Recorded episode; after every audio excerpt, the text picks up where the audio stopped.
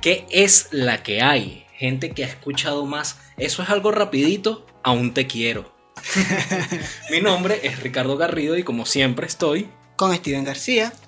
Y hoy, aprovechando que es el capítulo 10 y aprovechando este estudio para poder comunicarnos a ustedes, pues vamos a hablar un poco de nosotros, de quiénes somos, de cómo llegamos a este medio y por qué estamos aquí. Pero antes, como siempre, invitándolos a darle me gusta, a seguirnos en las redes sociales, a comentarnos, a seguirnos a nosotros por arroba un social dice, arroba groyart y también estamos en las redes de podcast, Spotify, Evox, o sea, puedes buscarnos y escucharnos, no hay excusas para dejarnos los capítulos fríos. También mm, queremos darle las gracias a la gente de Radio 1 que nos presta el espacio para que nosotros podamos eh, prestarles una mejor calidad, llevarles una mejor calidad a la hora del audio y ahora con video. Este, y bueno, empezamos. Vamos a empezar. Creo que el inicio es la música, ¿no?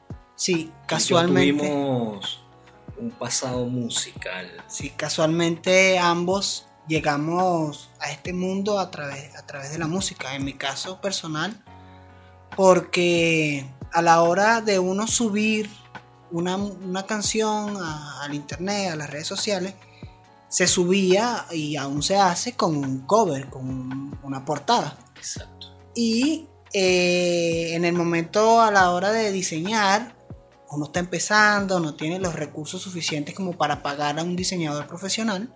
Entonces, toca buscar la manera de hacerlo uno mismo. Pero tú llegaste, esto fue en el Fuerte, en el Laboratorio de Artes Urbanas. ¿Tú cuando entraste ahí, entraste directamente a diseño? No. Tú y yo entramos en, producción, musical. exactamente. Pero ya yo tenía un poquito de, diseño antes. Como te digo, yo la, la, primera vez que yo vi Photoshop en fue como en 2008, imagínate. Mucho antes de que nos conociéramos, porque yo estudiaba ingeniería eléctrica y estudiaba con un muchacho, que por cierto, un saludo Eduardo, todo bien. el, el, pana tenía como muy buenas actitudes con la computadora, o sea, el chamo aprendía de todo. A esa edad, teniendo que como 18, programaba, este, el carajo hackeaba teléfono. Entonces, él tenía un pendrive y tenía en el pendrive un Photoshop portable que no era necesario instalar. Uno metía el pendrive y, y, fue. Entonces, eh, la universidad tenía como un espacio de, infocentro, como, un cyber. Y en ese sitio, me acuerdo que una vez el carajo agarró Photoshop y hizo un montaje de otro compañero. Le tomó una foto, hizo un montaje y después en el salón todo el mundo pasándose la vaina por Bluetooth pues reírse, como el inicio de los memes, pues. Entonces, este, me pareció muy interesante la herramienta, la pasé a mi pendrive y la tuve ahí. Pero más nunca la usé. Después, cuando llegó lo, a lo de la música, ya yo sabía que había un programa en el que uno podía editar y hacer poner las imágenes. Sí, yo entonces por ahí al laboratorio de artes urbanas a producción musical. También por esa necesidad en cuanto a la música y hacer algo respecto a mi música, o sea, hacerme pistas, hacerme cosas. Tú y yo entramos en dos mundos distintos, a pesar de que fuimos al mismo sitio. Claro. Tú eras el reggaetonero y yo era el más que me iba más hacia el rap, al danza y todas esas cosas. Pero al final convergimos en ese mundo. Este, es interesante también recalcar que de repente uno buscando va encontrando su camino. Porque nosotros llegamos ahí, o por lo menos yo llegué ahí, al no tener la herramienta financiera para poder costearme niveles de estudio. Porque la producción musical carísimo, el diseño gráfico carísimo. Entonces, este espacio nos permitía hacer algo a más bajo costo. Sí, que de hecho. Y no, de mala calidad. No, no. Porque los profesores eran muy buenos. El de producción musical era Jorge Herrera. sí. Saludos también para Jorge Herrera. Arte 1, que fue, que que nos dio como la introducción al, diseño. Que eso fue la segunda etapa del lado porque nosotros vimos la primera etapa y después nos quedamos. Nosotros vimos como tres etapas, Yo vi dos. dos, ok. Sí. No, es que yo creo que la tercera, la tercera no. Sí, porque al final nos quedamos como viviendo ahí. Sí, nosotros seguimos, seguimos mucho tiempo. Sí, sí. Bueno, pero, por ejemplo, yo al principio me todo lo que yo conocía de, diseño gráfico era tutoriales. Ok. Y los tutoriales te enseñan cómo utilizar el programa. Pero no te enseñan nada de criterio, de conceptos, de nada de eso. Ellos te enseñan, se basan en cómo hacer un flyer. Entonces estos son los pasos, estas son las herramientas que vas a utilizar. y no te enseñan nada de criterio. La primera persona que me habló de algo mínimamente con criterio de cómo fue arte. Exacto que él fue el primero que me lanzó algún concepto, que si contraste, que si vainas así, pues.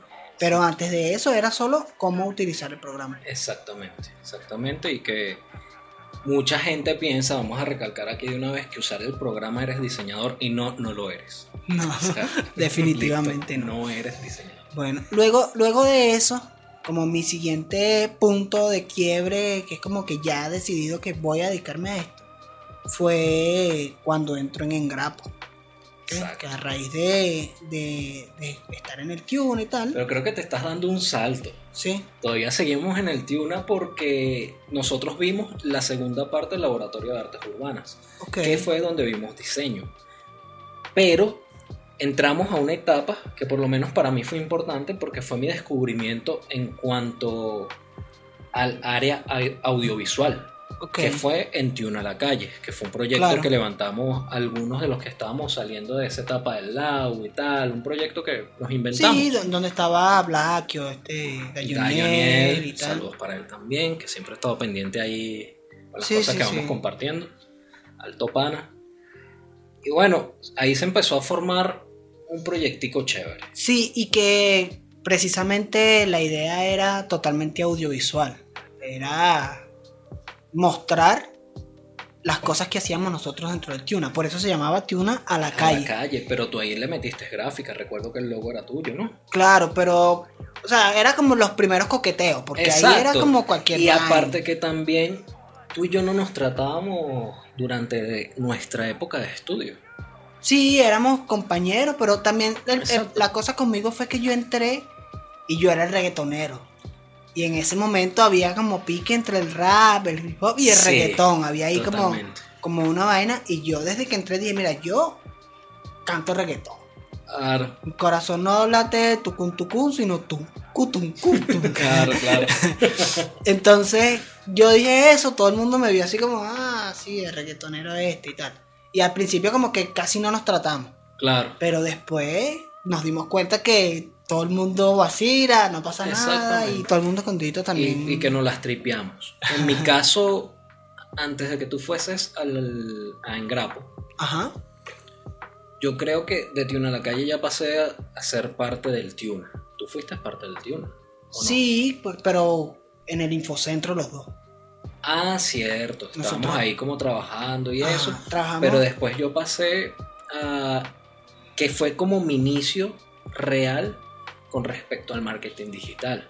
Porque a mí me tocó llevar las redes sociales. Ajá, exactamente. Aparte hacer fotografía, hacer un poquito de audiovisuales. Co coqueteaste con el After Effects. Exacto. Empecé a hacer como un, un descubrimiento de mis potencialidades y mis verdaderos gustos. Claro, que es más o menos lo que hacía yo por el lado del diseño, que entonces me tocaba hacer flyers, este, me buscaba gente que mira, que me dijeron que tú haces logos, que no sé qué.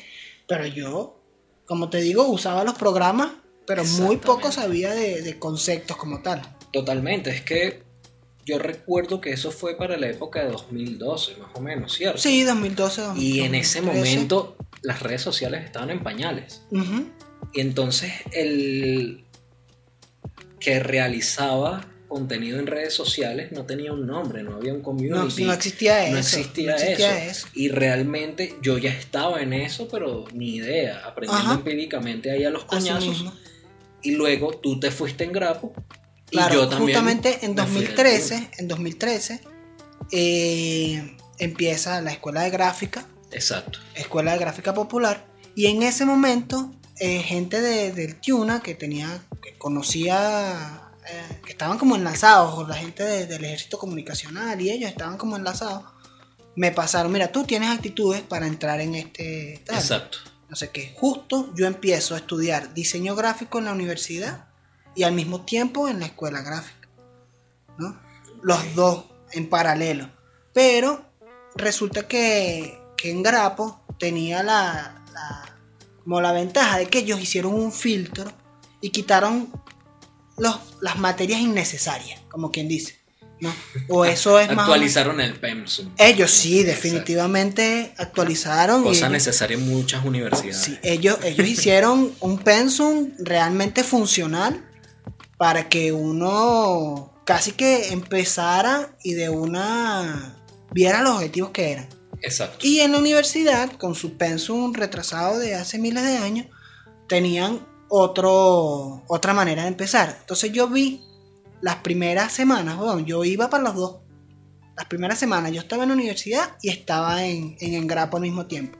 Y me di cuenta de que en la universidad no, no iba a aprender, o sea, obviamente en dos semanas no se aprende un coño, pero en dos semanas en Engrapo, para mí el contenido que yo vi en Engrapo lo iba a ver a final de semestre o si acaso al siguiente semestre. Totalmente. Cuando yo me di cuenta de eso y también me di cuenta, o sea, yo vivía en los teques, estaba estudiando en la Urbina, después salía corriendo para Engrapo, era un desastre. Yo en ese justo esas dos semanas para mí fue un desastre. Ok. Y yo decidí quedarme en Engrapo. En ese momento fue donde yo por primera vez entiendo los conceptos del diseño gráfico. Y cómo me di coñazo, porque lo que yo sentía que había aprendido de diseño gráfico, lo que yo sabía, era falso, ¿sabes? Porque era punto de tutoriales y en ese momento fue donde yo me di cuenta que saber utilizar el programa no implica que tú sepas sobre diseño. Totalmente, totalmente. Es que es interesante porque en ese momento tú te vas en Grapo, yo también me voy del Tiuna. Eh, para muchos que no saben, pero es harina de otro costal, yo estudiaba Derecho en la UCB, algo que no tenía nada que ver. Como yo pero fue como se me dio el chance. Claro, como yo estudié Ingeniería Eléctrica en algún momento. Pero yo estaba buscando estudiar diseño gráfico, algo que sea más artístico. Pero bueno, como habíamos mencionado al principio, era algo complicado. Ahora, lo interesante es que tú vas, te profesionalizas, te empiezas a profesionalizar y a estudiar diseño gráfico en donde te va mejor. Pero nuestros caminos se separan. Sí, claro. Tú y yo no es que nos, nos, dejamos de tratar ni nada. No, pero cada quien estaba en, en su dinámica. O sea, también, también recuerda que nosotros, o sea, por lo menos, sí, los dos vivíamos y trabajábamos lejos. O sea, yo trabajaba lejos del sitio donde yo vivía y estudiaba lejos. Entonces yo pasaba mucho rato en el trayecto, o sea, desde mi casa, en Los Teques, a Parque Central, que era el sitio donde yo, donde yo estudiaba, una hora, una hora y pico. Exacto. Y de regreso lo mismo. Entonces como que no teníamos mucho tiempo de... No convergíamos. exacto. Y eso.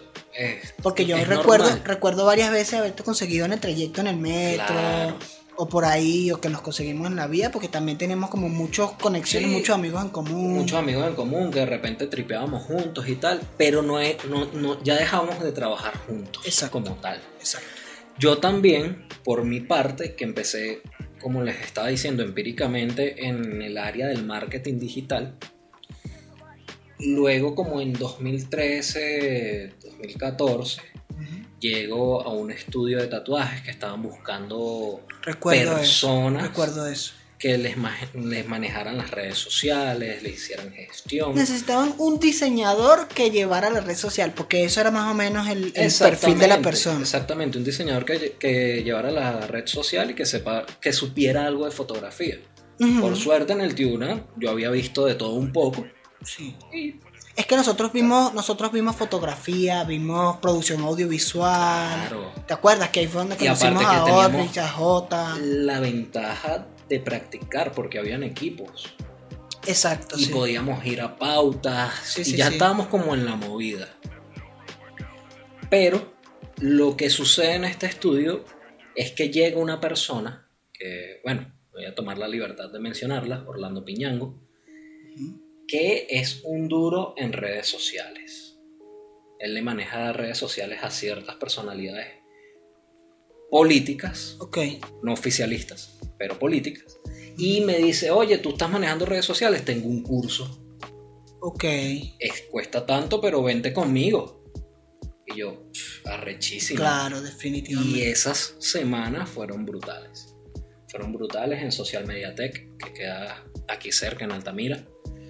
Y realmente fue donde empecé a entender el manejo de redes sociales, métricas, cómo se gestiona, qué es el público objetivo, todo eso, porque... 2014 más o menos. 2014 más o menos. Ya, en ese tiempo ya más o menos se manejaba el concepto de... Claro, lo que pasa es que la ventaja que él tenía es que él viajaba.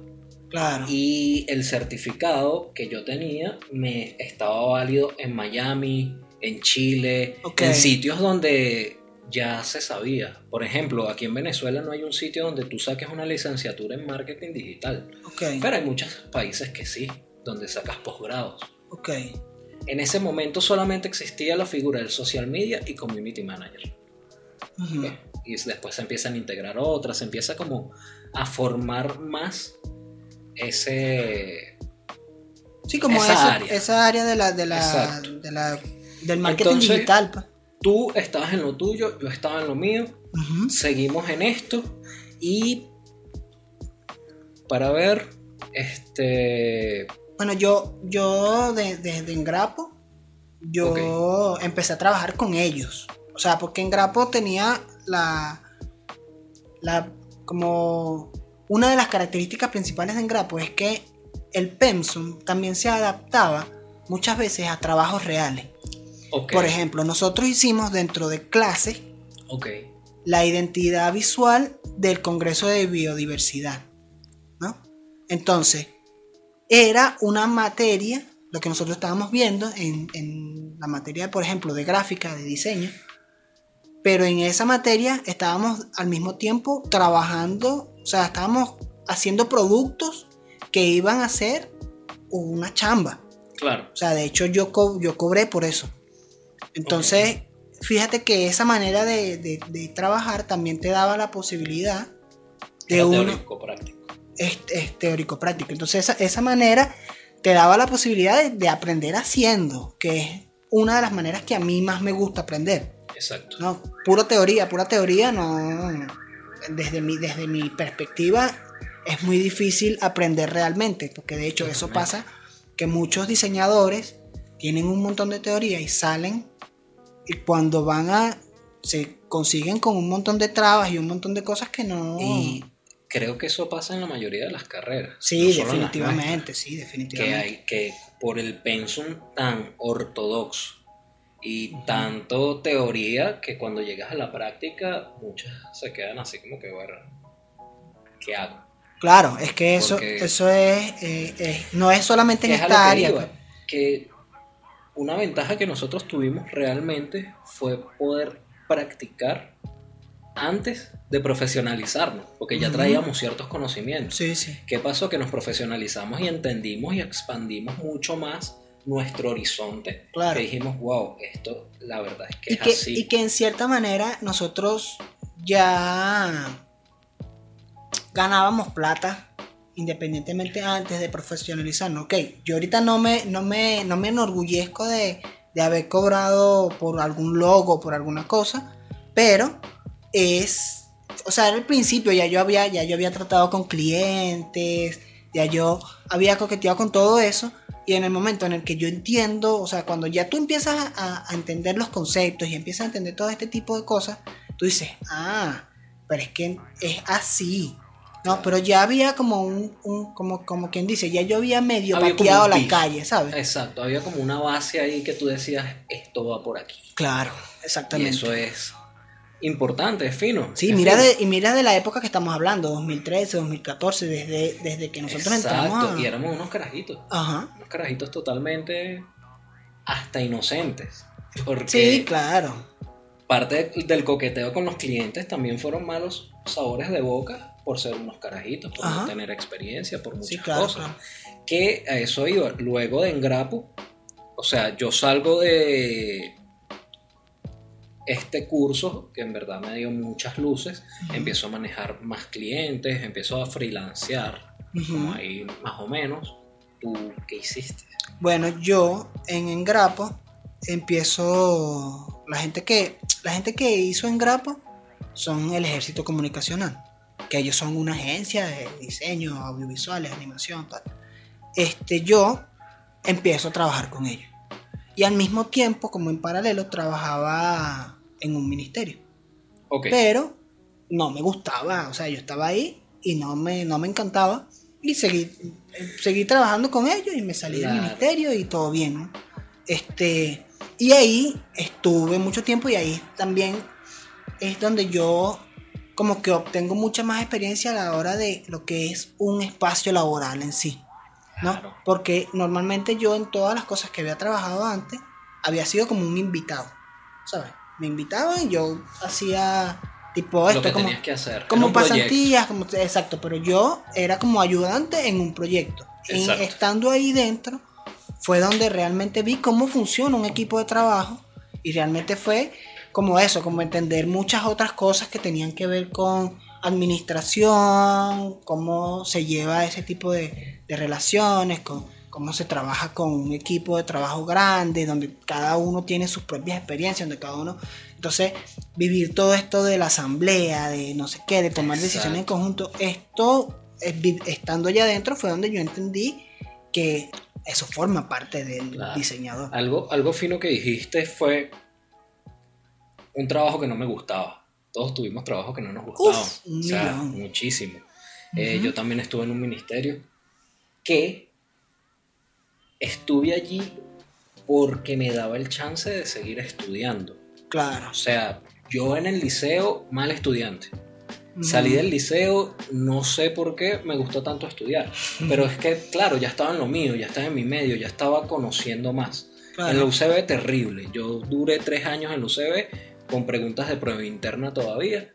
No sabía ni cómo llegué a los tres años, pero, es que, pero dándome coñazo y después que empecé a estudiar lo mío, que mira, fluí como pez Pero es exactamente, exactamente lo que me pasó a mí en ingeniería. O sea, yo, a pesar de ser un estudiante como destacado en la primaria, que bueno, es la primaria, pues, pero eso, que tenía como buena capacidad de concentración y tal, yo nunca me he llevado bien con la educación tradicional. Claro. Pero desde nunca. O sea, no me gustaba copiar en el cuaderno, no me gustaba, o sea, todas las cosas que eran como eh, muy primordiales en el colegio básico de copiar en el cuaderno, escribir lo que la tipa ponía en el, en el pizarrón. Yo no lo hacía.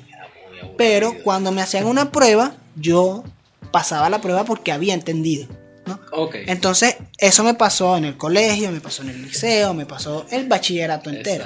Y me pasó cuando empiezo a estudiar en la universidad, que empiezo a estudiar ingeniería eléctrica.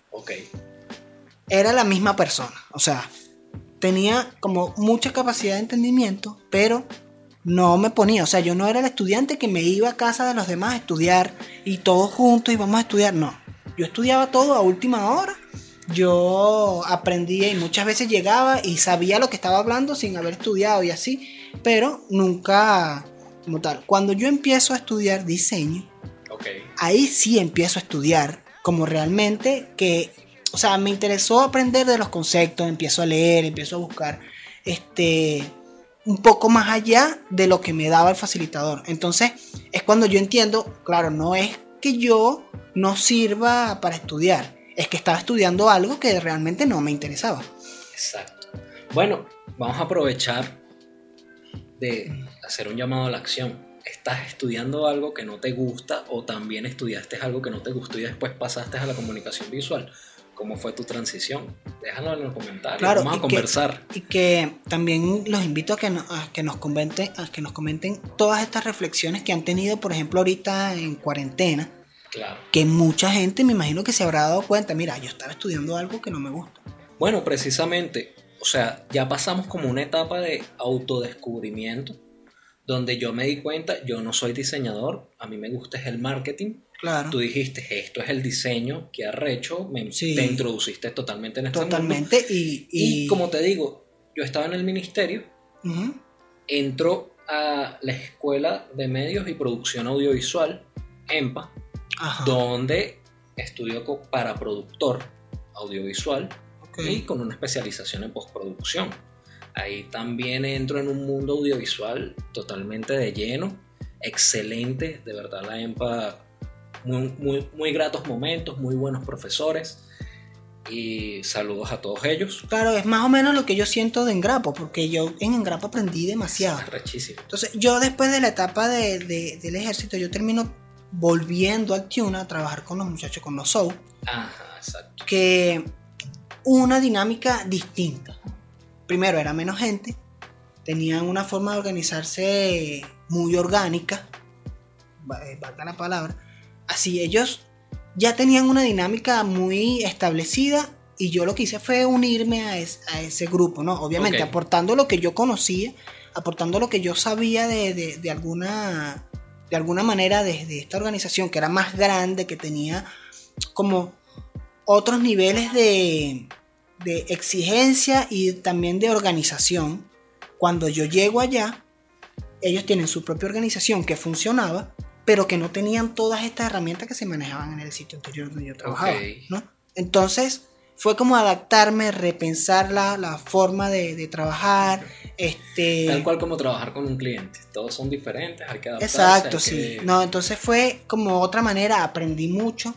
O sea, estando con ellos he aprendido un montón de cosas. Pero eso como que fue resetearme. O sea, no resetearme, sino reconfigurarme. ¿no? Ok este, pensar lo que yo ya tenía más o menos ahora a cómo se trabaja en un equipo que no cuenta con toda esta organización que contaba el equipo anterior. Exacto.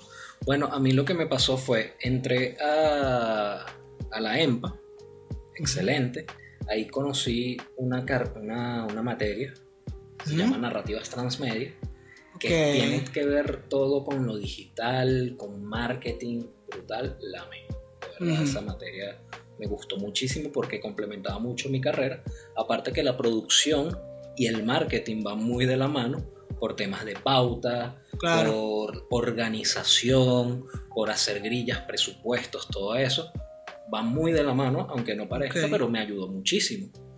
Nos estamos extendiendo un poquito, pero ya vamos terminando. Sí, sí, sí. Vale. Eh, luego de Ávila, a mí me sirvió muchísimo eso porque yo siempre he sido una persona muy emprendedora. Yo quiero lo mío para mí con los míos. Y empecé a dedicarme ya a freelancear. Estudié aparte también en la Universidad de los Andes, en Aula 7, que es como mm. una extensión de la Universidad de los Andes, que ahí fue donde me especialicé totalmente en marketing, donde me introduje totalmente en ese mundo, fue brutal Aula 7 de verdad es un sitio que amo y está muy recomendado, por lo menos de mí, de mi parte, que pueden buscarlo en internet, en las páginas, hacer esos cursos. Se equipara mucho Instituto Internet, mucho más barato y económico. Y está muy cool, de verdad. Entonces, ese tipcito para que se lo lleven ahí. Y realmente brutal. Brutal. Este, luego decido, luego de terminar con todos estos cursos, decido estudiar comunicación social. Comunicación social. Y bueno, en ese estoy. Nos conseguimos después. La pandemia nos consiguió, ¿cierto? Sí. Y nos dimos cuenta que siempre tenemos este tipo de conversaciones. O sea, cuando volvimos a empezar a hablar, era como, jugando por llamada, por no sé qué, teníamos este tipo de conversaciones donde intercambiábamos este, anécdotas del día a día de, de lo, que, de lo que hacíamos, ¿no? De, mira, yo me conseguí con este cliente, entonces me pasó esto, entonces nos reíamos. Y, empezamos a, contar este, hasta que dijimos, bueno, pero vamos a grabar eso, vamos a darle estructura y vamos a hacer un... Exactamente. Un sitio. Pero algo que yo quería decir al principio, que nosotros empezamos en la música y hemos, em, hemos pasado por todos estos procesos, pero siempre hemos, hemos como coqueteado con la cosa de que tenemos algo que decir. hay algo que tengo que decir y lo quiero decir, entonces lo digo por dónde, lo empecé a decir por la música, por ejemplo. Exactamente. Después me di cuenta que no lo decía por la música, sino que empecé a juntarme con gente y lo empecé a decir eh, en Tune a la calle. O sea, siempre fue la comunicando algo. Siempre fue todo lo que hemos hecho. Si, si te fijas en lo que hemos dicho, todo siempre ha sido en busca de hay algo que quiero decir, de qué manera, por dónde lo digo. Totalmente, tienes razón. Y justo llegamos hasta este punto en el que estamos haciendo exactamente lo mismo. Tenemos algo que decir y lo estamos diciendo a través de... Bueno, yo voy a decir algo. Este, mi ciclo musical terminó con mi disco. No es un gran disco, pero si quieren escucharlo, pues denle like y yo se lo voy a dejar por ahí entonces. Este, sé que Steven también tiene sus músicas, podemos hacer un compilatorio y todo para el que le interese lo escuche. La verdad es un logro muy personal. Yo no lo he soltado muy por, por ahí ni mucho. Claro. Pero hay canciones que están buenas, hay unas que no. Pero ya quedará a criterio de cada quien. Bueno, llegamos ya a qué es la que hay después de la cuarentena, nos reconseguimos. También estamos trabajando juntos luego de tanto proceso, ¿no? Sí, sí, después nos volvimos a conseguir, nos dimos cuenta que, que lo que hacíamos era muy compatible y decidimos Claro. Como empezar a, trabajar juntos de nuevo, además que ya nos conocemos desde hace tiempo, como sí, nunca nos fue mal trabajando. Este, creo que eso es todo. Sí, la conclusión que yo podría decir de todo esto es que si tú sientes la necesidad de querer contar algo, de querer contar tu historia, de querer decir algo que tú sabes, consigue los canales por dónde decirlo. O sea, la verdad, la comunicación, no solo la comunicación visual, sino la comunicación como tal, es también un proceso en el que tú tienes que experimentar que jode. O sea, fíjate nosotros cómo hemos ido desde hace mucho tiempo coqueteando con cada una de, de las maneras de comunicar. Y ahora llegamos a esta y cada uno de nosotros comunica a través de, su, de sus medios, pues. Exacto, nos descubrimos en el proceso. Exacto. Y eso, es normal, eso está bien. Eh, tuvimos carreras, las dejamos, porque no era lo nuestro y es normal, es normal para poder lograr lo que quieres al final, ¿no? Sí, sí. Que es conseguir tu camino, cada quien tiene caminos diferentes, trotes distintos, normal. Yo la conclusión que diría es eso, paciencia, constancia. Eh, a pesar de que a veces no sabemos los caminos, hay que tener certeza como lo que queremos y a dónde vamos, sin mucho guabineo de repente, aprovechar bien las oportunidades y informarse. Sí, claro, no, formarse e informarse. No conformarse nunca porque si yo me hubiese conformado con lo que tenía antes, nunca hubiese podido profesionalizarme, nunca hubiese llegado al grado es ir aprendiendo de alguna manera, ir profesionalizándose para ofrecer lo mejor de uno y vamos a ver qué depara el futuro. este, bueno, es todo. Los invito a el me gusta. Si te gustó, deja tu comentario, conversa con nosotros. Estamos dispuestos ahí a la comunicación. Y bueno, nada, este, ¿Algo que decir? Síganos. que nos sigan, que nos sigan en nuestras redes sociales, arroba groyart y arroba un social dice, en Twitter, en Instagram, y que nos esperen el próximo lunes a las 2 de la tarde. Exactamente. Hasta luego. Chao. Thank you.